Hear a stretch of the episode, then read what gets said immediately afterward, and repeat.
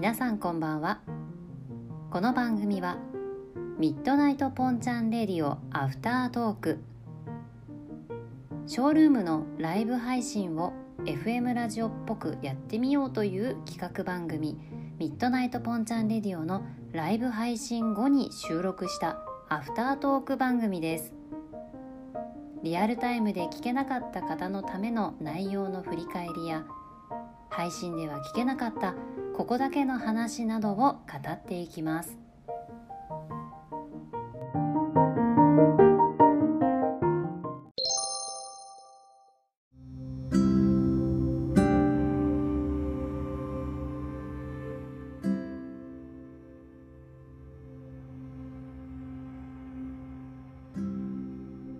皆さんこんばんは。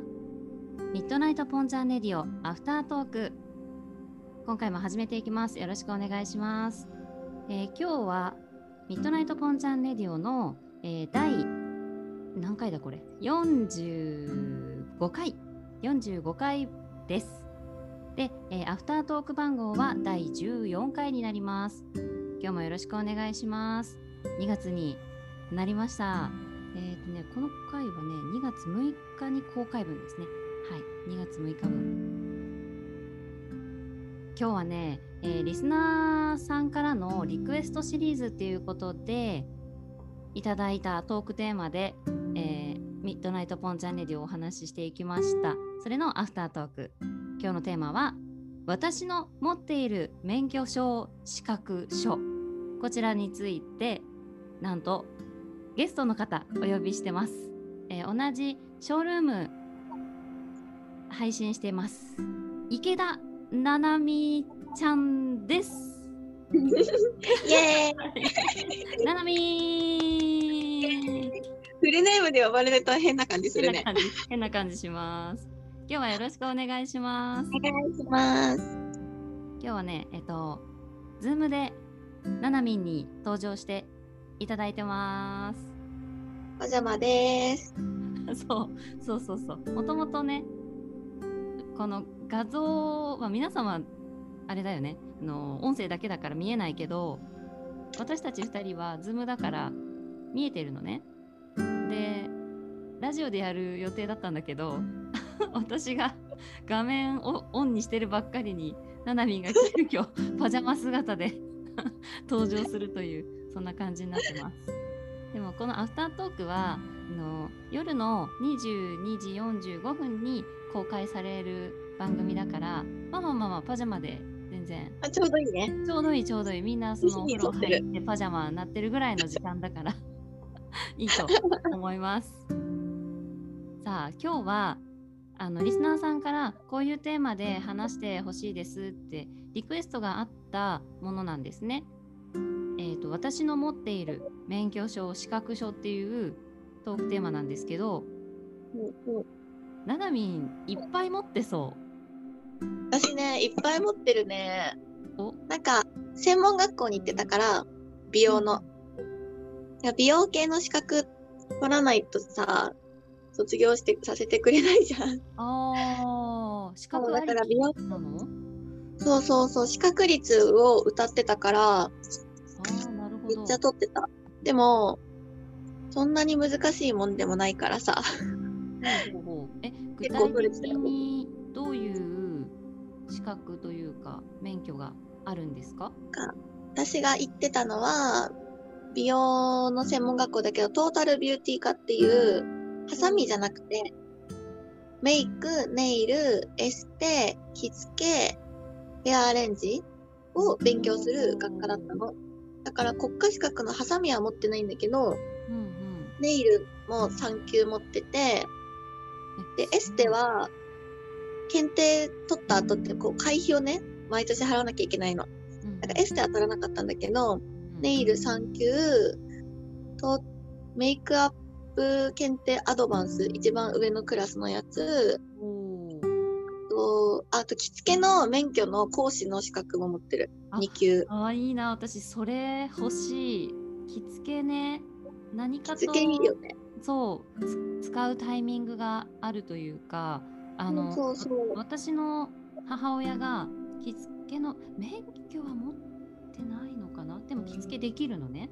でうんうん。小さい頃から浴衣とかそういうの着せてもらってたんだけどいざね自分が親になって娘にじゃあちゃんとした浴衣着付けられないなと思って今うんうん。だからね今すごい欲しい着付けはね、浴衣の免許だったら、一番さ下のクラスっていうか3級だからすぐ取れる。へえあ浴衣とあれなんだ。その何？一番上とまた内容が変わるの？そうそうそう。なんか、階級によって3級が浴衣で、うん。2級がお着物と振り袖。はで、多分いはいはい、1級とかになると、あの、和服、なんだっけ、結婚のやつ、ああブライダルとかまでやるんだと思う。そのし白むくとかそういうのも？そうそうことへえが多分1級で、2級は、うん振り袖とか袴とか、そんな感じ。でも、結婚式の会場で働かなくってさ、自分の人生において着物、和服が着れるようになりたいと思ったら2級までで十分じゃん。確かに。子供の袴着付けさせたりとか。うんうんまあ、振り袖は、袖が重いから一人じゃ着付けできないの。どうしても二人で着付けするものだから、うん子供に振り袖着せようと思ったらやっぱ美容室とか預けないとうんうん。お手伝いぐらいしかできないけど、まあでも2級あったらお着物も着れるしいいかなと思って、うん確かに2級まで。学校はね、3級までがマストで、2級は自由参加だったんだけど、でもね、親が学費払ってくれてるんだったら取れる資格は全部取ろうと思って。いや素晴らしい なんか2級までは取ったかな。あと、うんなんか美容ってさ、接客業じゃん。うんうんだからね秘書券がやってるサービス接遇検定っていう検定があるのね。ほうほう結構珍しいじゃん。で、その、なそうサービス接遇検定、接客の説に、あー優遇の部はいはいはいはいで接遇検定。で、それは、あの、秘書券で、こう、文字だったりとか、パソコンだったりとか、秘書としての大人のマナーみたいなことを学ぶけど、うんサービス接遇検定は接客の対面のマナーを学ぶの。それも2級かな。一番上の1個下の階まで取った。うーんそそれも必須？必須ではなくて？2位？それも3級は必須で、2級は自由参加だったけど、それも取った。面白くってさ、サービス接遇検定ってさ、うん接客だから、実技の試験が多いわけよ。やっぱ。はいで、その2級の試験が、試験会場に行ったら、テーブルの上におもちゃのピーマンと、うん椎茸と、なんかキュウリみたいなお野菜がこう3つ並んでて、はいはいこれを売ってください、私に、みたいな。ほすごいね、面白い試験だった。うへえただ売らなきゃダメなの。なんか、安いですよとかはさ、サービスじゃないから、うんなんか、案を出したりしなきゃいけないの。なんか、今、旬のピーマンですって言って売って、うんうん。なんか、このピーマンでこういうお料理したらいいと思いますよっていう、その一つの商品に対して展開とかも注文するのが、サービスだから。へー面白い。もう面白いの。いろいろちょっとお話ししたりとか、多分試験官によって合格不合格が分かれるよね、それ。はあはあはあはあ。あ。この人基準だから。お客さんの役の人がその試験方ってこと？そうそうそう、二人っきりなの。へえ急に野菜が用意されてて、じゃあこれを私に売ってください、みたいな。先先生が来て、すいません、ピーマン買いたいんですけど、あ、でも椎茸もいいかな、とか悩み始めたら、その提案してあげるの、どちらがいいかとか、か、両方買わせる。はいはいはい。料理を提案して、両方買わせてみたりとか、それってその言いあ回し。の。まずそのお客さんのお客さん役の試験官の方っていうのはあれなの？もう何かどれかは買う前提で来てくれるの？それとも 買おうかどうか迷ってるっていう体で来るの？そう、買おうかどうか。なんか、あー、素敵だわ、このピーマン、みたいな感じ。あなるほどなるほど。あ絶対なんか料理に使うからどれか買いますみたいじゃなくて買わない提案によってはいや買うのやめますっていう場合もまあゼロではないってこと？そうそうそうそうそう。へー結構難しい。でもこう押し付けもダメだし、はいはいそのなんか声かける間もあるじゃん。うんあ、素敵だわ、このピーマン。あ、これはですねって急に言ってもうんダメだし、うんうんいいですよね、色がいいですよね、とかこう遠回しからあ まずはちょっと共感から入ってみたいなそうそういう資格も取った。えー、面白いちょっとそれやりたいな私そうこれはね、すごいいいと思う。そうなんか、最初の産休はうんお手紙、メールとかのあ、この、これは二重敬語ですみたいな。お伺いさせていただきますって間違ってるみたいな。はいはいはい。伺う自体が敬語なのに、それに「お」をつけて、さらに何とかしていただきますは、過重すぎるから、これは間違ってますとか、そういう筆記の試験で、それだけでもすごい人生に役立つしう、んなんか、ビジネスマンあのビジネスメールの送り方みたいな。そうそうそう、とかますみたいなそうそうそう、あともう本当にスタンダードな、ここが上座で、ここが下座でとか、はいはいはいはい。まあ結婚式の、あの、水引きはうん。これを選ぶとか、本当にそういう日本で生きていく上で必要なビジネスとか、うんうん。マナー、生きていく上で必要なマナーを3級でやって、うんうん。で2級から実技で接客みたいな感じ。うんそのすごいいいと思う。はあの同じタイミングでトントンって受けられるのそれとも期間が空いてなんかちょっと実技の勉強をしてから2級受けるっていう感じ？あ、どっちもできる。併用もできるし、3級だけ受けて、2級だけ受けてもできるし、2級はどっちもあるの。3級は筆記だけなんだけど、2級は筆記と実技と両方ある。へーえななみんは一気に受けちゃったの？私はね、うん、学校で3級受けなきゃいけなかったから、3級はクラスのみんなと受けて、うんで、別の時に2級は自分でうん学校で受けた感じかな。でも一緒に受けてもいいな。熱心だね。あとね、カラーの資格も持ってる。何の資格？カラー、色。あカラーね。いやカラーカラーってあれ？カラー色彩コーディネーターってやつ？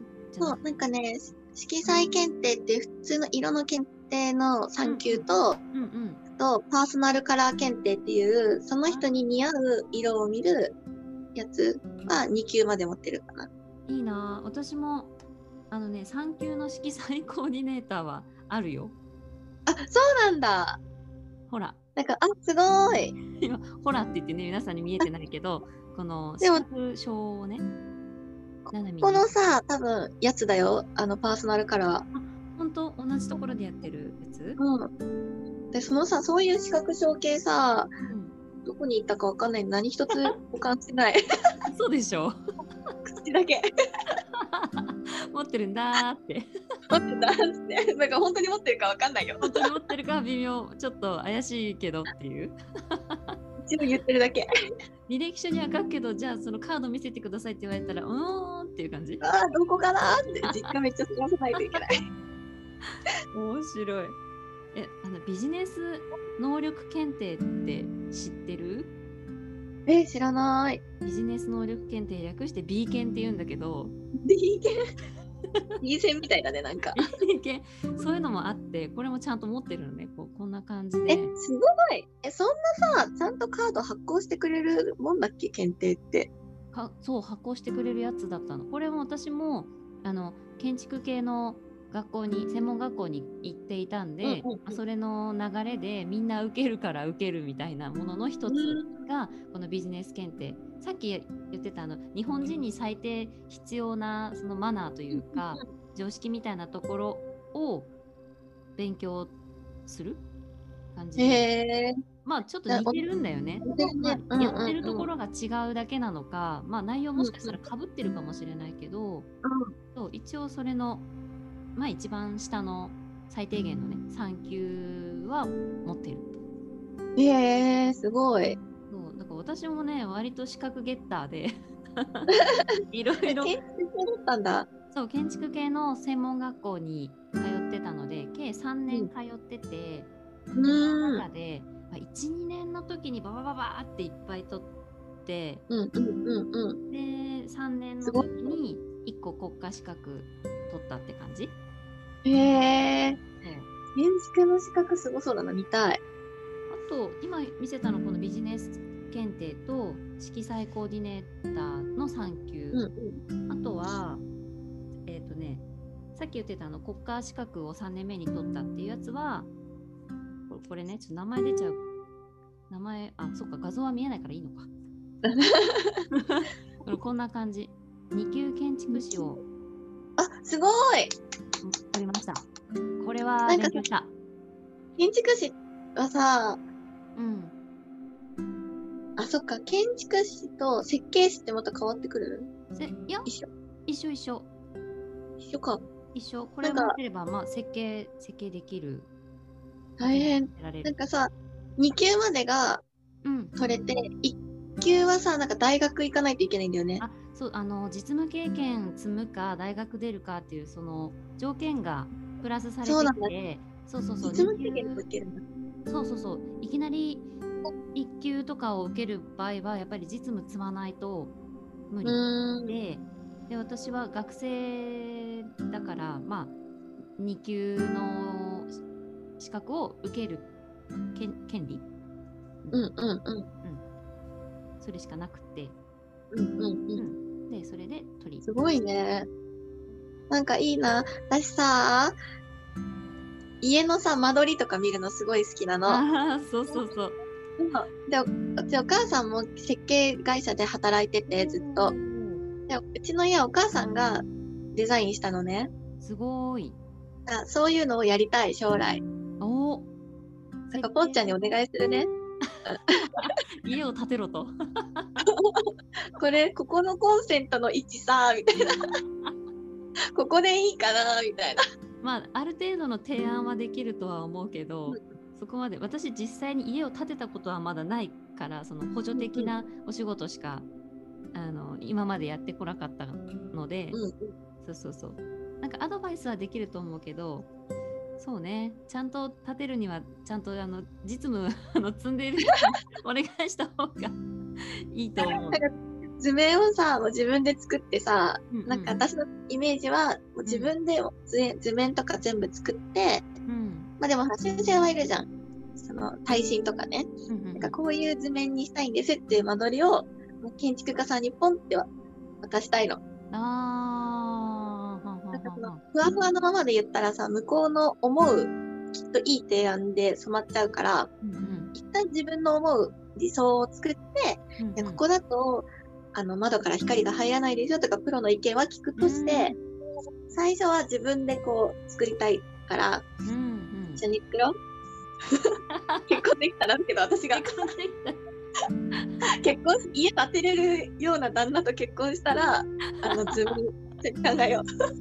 こここでそうだあの来週のあのアフタートークの告知もしちゃうんですけど来週もねななみんに、えーゲストで来ていただこうと思うんです思うんですよ。で来週はね、えー公開放放送の公開日が2月13日なの。だからおバレンタイン前なんですよ。なのでバレンタインエピソードを一緒にお話ししようかなって思います。だからこう恋バナをねしましょう。うん、いいいいね。お酒持ってきた方がいいかな。お酒持ってきますか？次の会話。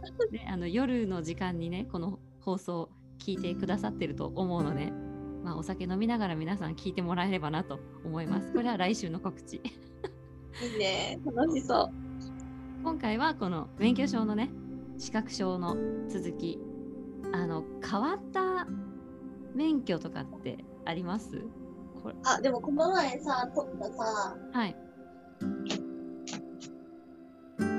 もう3級の方は捨てちゃって、次2級なんだけど、お。ファイナンシャルプランナー。おー。ファイナンシャルプランナー。はい、皆さん、え、え、ファイナンシャルププランナー？何？みたいに思ってる方に、はい、どうぞ説明してください。ファイナンシャルプランナーはですね、なんかお金のことを、うん。お金に詳しい人、相談、人生にかかるお金に詳しい人かな。うんうんうんうん。まさになんかそうですね。仕事としては、なんかこれから先、老後資金貯めたいんですけど、どうしたらいいですかとか、うんうん人生に関わるお金の相談を請け負う人かな。うんうんうん仕事をするとしたら。私実際にそれファイナンシャルプランナーの資格を持っていらっしゃる、えー保険保険会社の方かな、うんうん相談したことありますよ。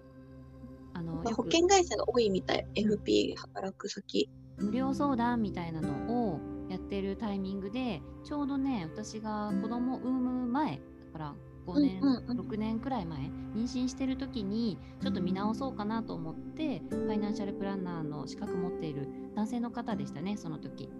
相談しました。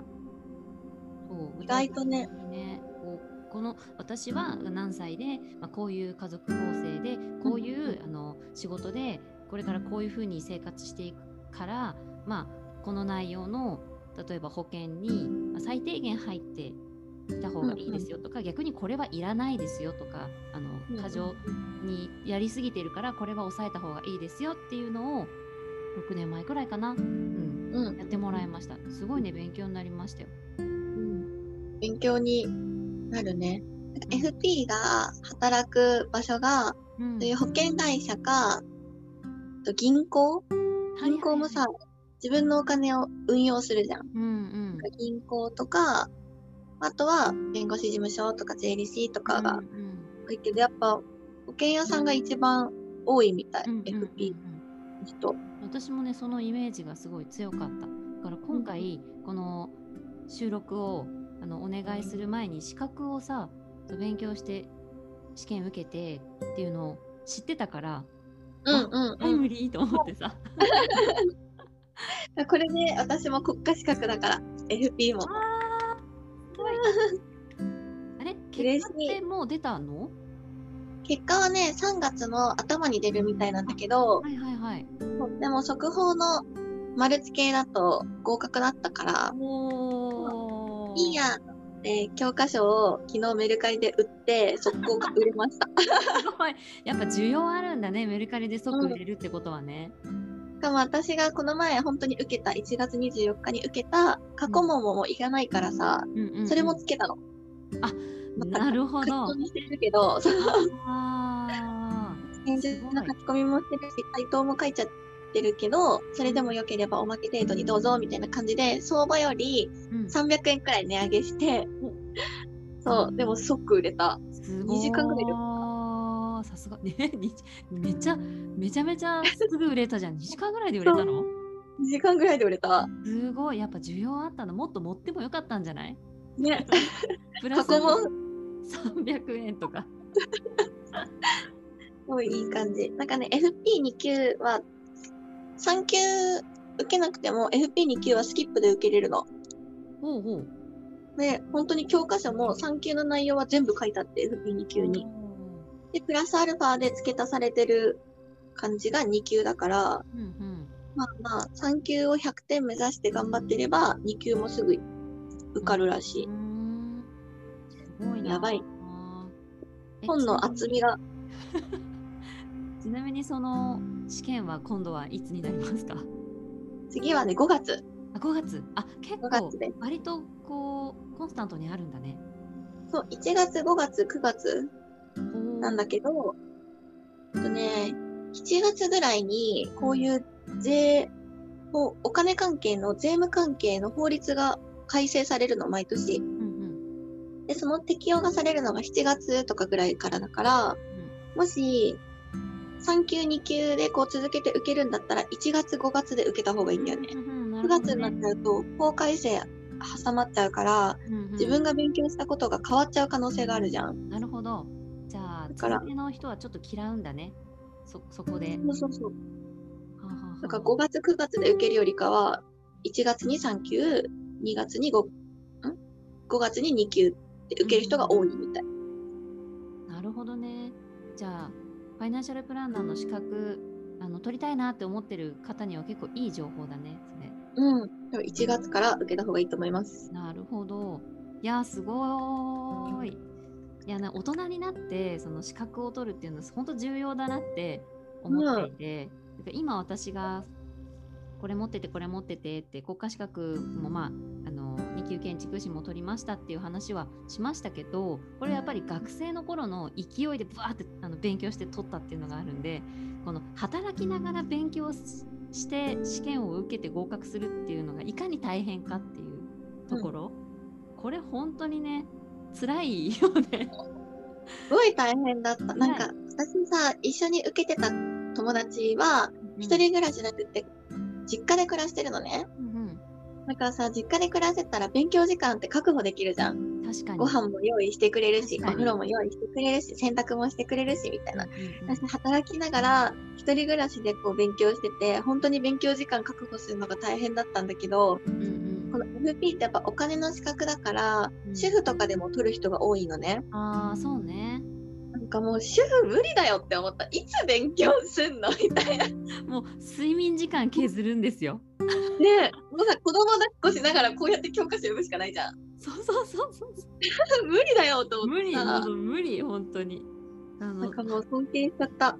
働きながら取ったのは一応私もあってこの福祉住環境コーディネーター2級という。えすごい。これ。うんうんうん。これをね取ったんですよ。これはねもう前から欲しかった欲しかったの。この学生の時に2級建築士とかこう取ってる時からこの福祉住環境コーディネーターはずっと欲しかったんだけど、うんうん、結構難しくて、うん、2級になるとね。そう、うんうん、しっかり勉強しないとその試験合格率がそんなに高くないんですよ。国家資格ではないんだけどそう難しいからちゃんと勉強しなきゃって思ってて、まあ、ずるずる社会人になって頑張って取ったんだけど、うんうんうん、名前の通り福祉と住環境をコーディネートする資格で要はあの、建築系の知識とその医療とか福祉とかそっちの知識どっちも勉強しなきゃいけないやつ。うんね、その2つの知識を持って例えばあの体があの不自由な方足がちょっと悪い方に対してのどういうお家のの補助をつけたらいいか例えば手すりをここにつけた方がいいですよとか、トイレはこういうふうに改修しあの改修工事して変えた方がより使いやすくなりますよっていうのをそのそこに住んでいる方の体の症状に合わせて提案するっていう感じ。うんすごい。右半身があの麻痺されしてしまっている方と左の方と目が見えない方と足が悪い方のあの手すりの位置とかあの器具の場所っていうのは全部変わってくるんでっていうのをコーディネートするためのあの、まあ、資格すごいねそれ行政とかそういうところで結構あのこういう資格持ってると活躍できるうーん。そうなの。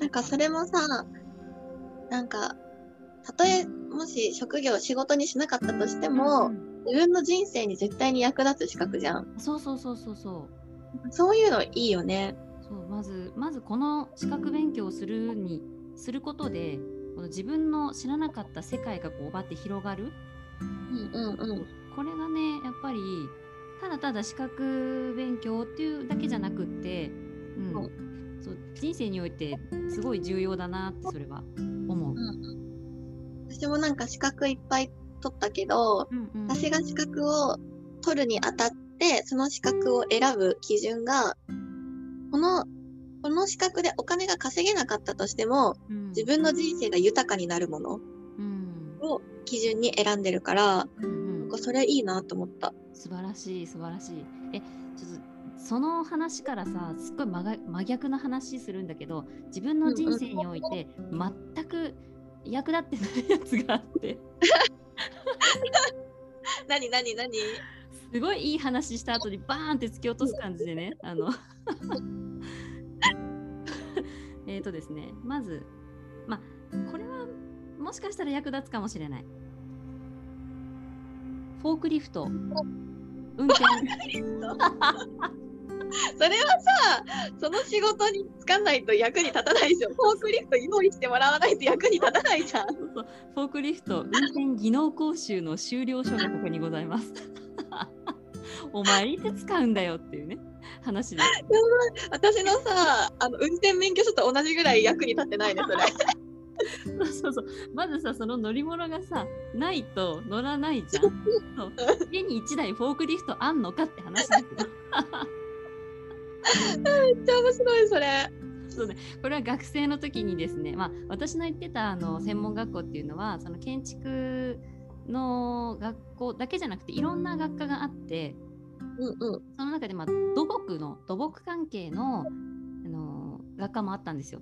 で割とこうひとまとめにされてみんなで受けようぜ みたいなあの雰囲気になって私はですね建築デザイン学科っていうところに入ってたんで、まあ、どちらかというとインテリアコーディネーターとか、うん、そういう資格を取る方がお多い学科だったんね。うんうんそうでもその中で、まあ、みんなで撮ろうぜっていうノリがなぜかあってあの デザイン学科の女の子たちもフォークリフト撮ろうぜみたいな。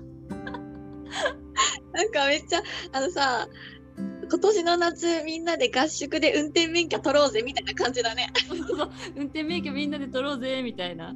まだねまだバイクとかだったらまだわかるけどフォークリフト取ろうぜだから。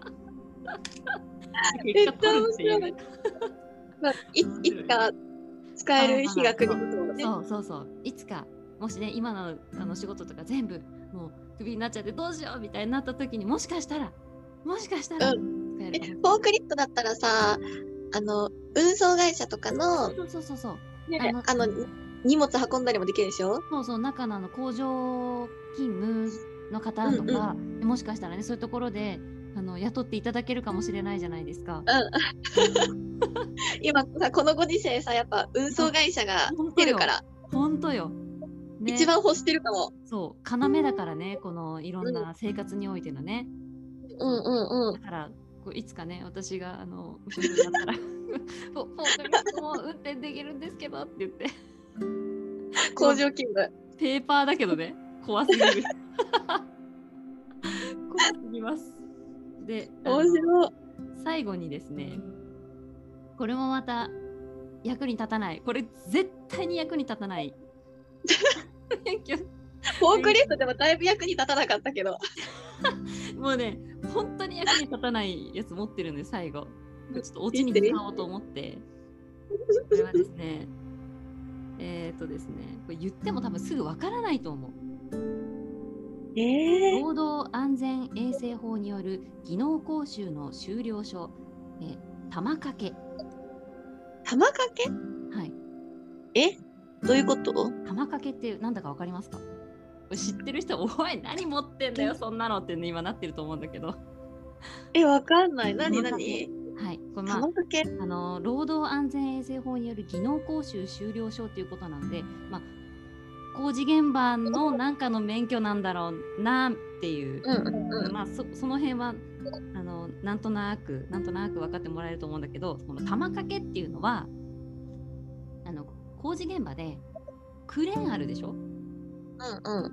クレーンでこう物釣ったりするじゃないですかウィーンって。うんうんうんうん。クレーンの運転ではなくてクレーンの運転してる人がいます。で、うん。そのウィーンって垂れてきたそのワイヤーに例えばあの鉄骨とか、うんうんうん。いろんな木の板とかそういう建築現場に使う材料。これをクレーンのワイヤーにこうやって くくりつけてそうくくりつける人。これもですねこれもちゃんとこうやって技能講習を修了した人じゃないとあのダメなんですよ。あの一般こうやってかけちゃダメなの。やっぱだって、クレーンのさ、こう持ち上げたさ、鉄材が落ちて人死んだとかあるもんね。そうそうそう。ちゃんとあ、そうなんだ。のワイヤーかける位置とかそういうのを技能講習で学んでちゃんとババランス取れてないとダメじゃないですか。そうだね。うんうんうん。で例えばあの鉄骨とか何でもいいんだけどこう右から左までずっと同じ重さでさ均等なものだけじゃないからちょっと右が重くて左が軽いみたいなものをバランスよくこの中心めがけて玉掛けするにはやっぱり技術が必要で、うんうんうん。そういうのをこの技能講習を受けてこの修了書をもらうというこれも。これもですねあのまあ、土木系の人たちにデザイン学科の女の子たちも玉掛け講習受けに行こうぜみたいな。感じで。最初だ玉掛けって何？っていうところから始まって。何何？みたいな。クレーン運転の方じゃないの？いやそれは違うんだよ。みたいなこっちの荷物かける方なんだよ。一緒に行こうぜ。って。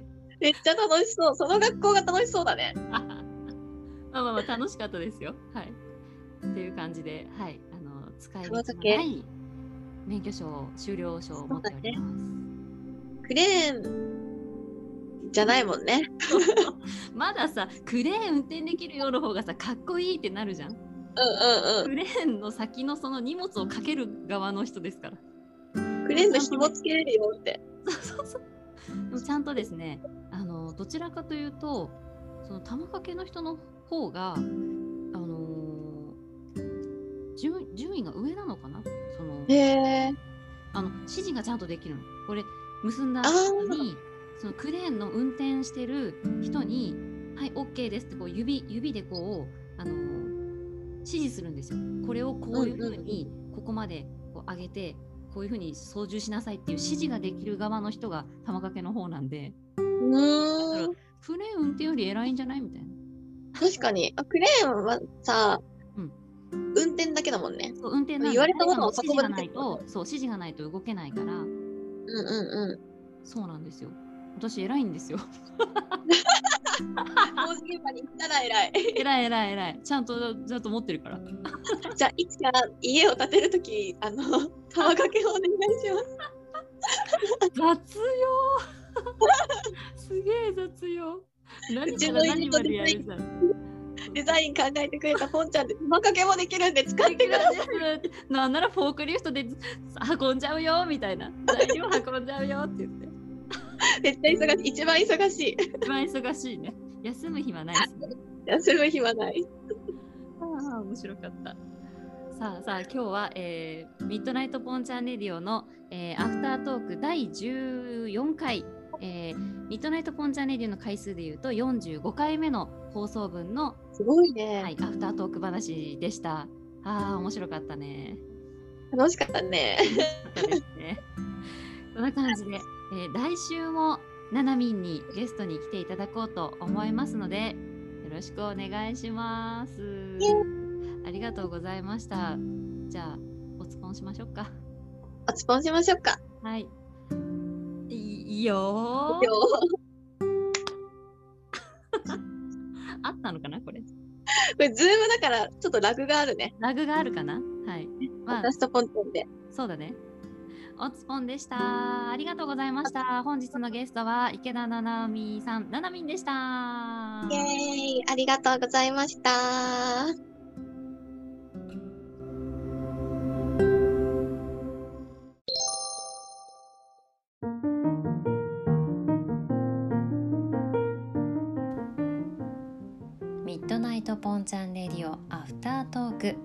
がでしたでしょうか？今後も配信していきますので皆さんお楽しみに。番組宛ての感想やメッセージも募集中です。それではまた次回。おつぽん。